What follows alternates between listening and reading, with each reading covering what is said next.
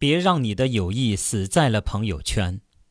朋友们，大家好，欢迎收听由张斌播讲的《听听别人怎么说》节目。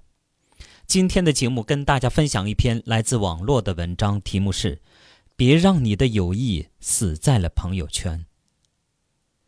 最近我突然发现，我的朋友圈清静了好多，基本上没有朋友与我在朋友圈下面进行互动。原以为朋友圈可以帮我来维持友谊，到现在我才发现，朋友圈毁掉了我的友谊。不明原因的我开始回想过去自己曾经做过的事情。第一个不理我的朋友大概是小李吧。那次我因为对一个朋友的行为表示不满，就在朋友圈随便吐槽了几句，然后小李评论道。是哪个人又惹你生气啦？我没有办法回答，因为我吐槽的这个朋友是我们两个人的共同好友。如果回复了小李，就会看到，两个人的关系肯定也就僵化了。为了和谐，我随便糊弄了一下小李，没有的事儿，随便表示两句而已。自此以后，小李再也没有在朋友圈里面理过我了。也没有回复我的评论。小华是第二个不理我的朋友吧？我平常自由散漫惯了，从来都不去注意一些生活上的小细节。朋友圈都是赞与不赞平均分配。可是突然有一次，小华过来问我：“你为什么从来不给我点赞？是不是你对我有意见，还是怎么样？”我一时竟不知道怎么回答。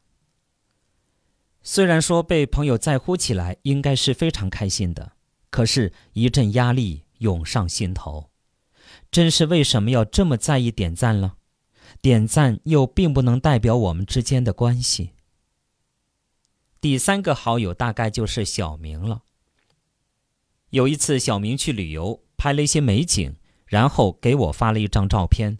那时候我正忙着，并没有太在意，也没有立刻回复。然后我把这事给忘了。过了几个小时，我玩手机，无意间发现了一篇很有趣的文章，于是立刻分享到了朋友圈。没想到的是，这个时候小明立刻问起我：“你为什么不回我微信，却在发朋友圈？”我一下子懵了。说实话，我根本没记得这档子事。之后，小明和我的关系就大不如前了。有时候只是一个随意，自己并没有太注意，可是没有想到却被别人放在了心上。或许那时候我就是不想回复，或许那时候我真的很忙，忘记了回复。但是，你不该因为这个和我绝交啊！想到这里，我百思不得其解：为什么要让朋友圈的做法来定义我们之间的友谊？来维持我们的关系，友谊是友谊，社交是社交，两者并不能混为一谈。朋友圈的存在只能是一种社交，而不是我们真实的友谊。我想，真的人际关系并不是依靠朋友圈之间的评论而存在的，并不是依靠点赞而积累下来的。朋友圈之间的关系太过朦胧，总是很难看清楚背后的真相。那么，又何必将朋友圈里面发生的事情当真了？友谊岂是一句两句就能够断绝呢？朋友圈将我们的关系拉得这么近，却也变得那么远。朋友圈不像人和人面对面的交谈，很多时候你看不到对方的神态语气，你无法辨别，所以。也就经常会造成误会，但真正的友谊从不依靠朋友圈作为基点。有时候看似两个人关系在朋友圈不亲密，但是他们依旧有很好的关系。不要将朋友圈看得太神圣，它与友谊并没有什么直接的关联。所以，下次碰到没有及时回你或者没有给你点赞的情况，别太在意。或许别人根本就没有在意这件事，你也别太放在心上。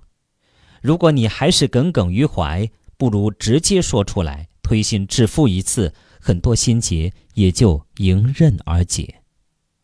空闲的时候，约上三五好友出来谈谈心，一杯茶，一张桌，闲暇的午后，面对面的交谈，才能感受到最真挚的内心。好朋友们，感谢大家收听由张斌播讲的《听听别人怎么说》节目。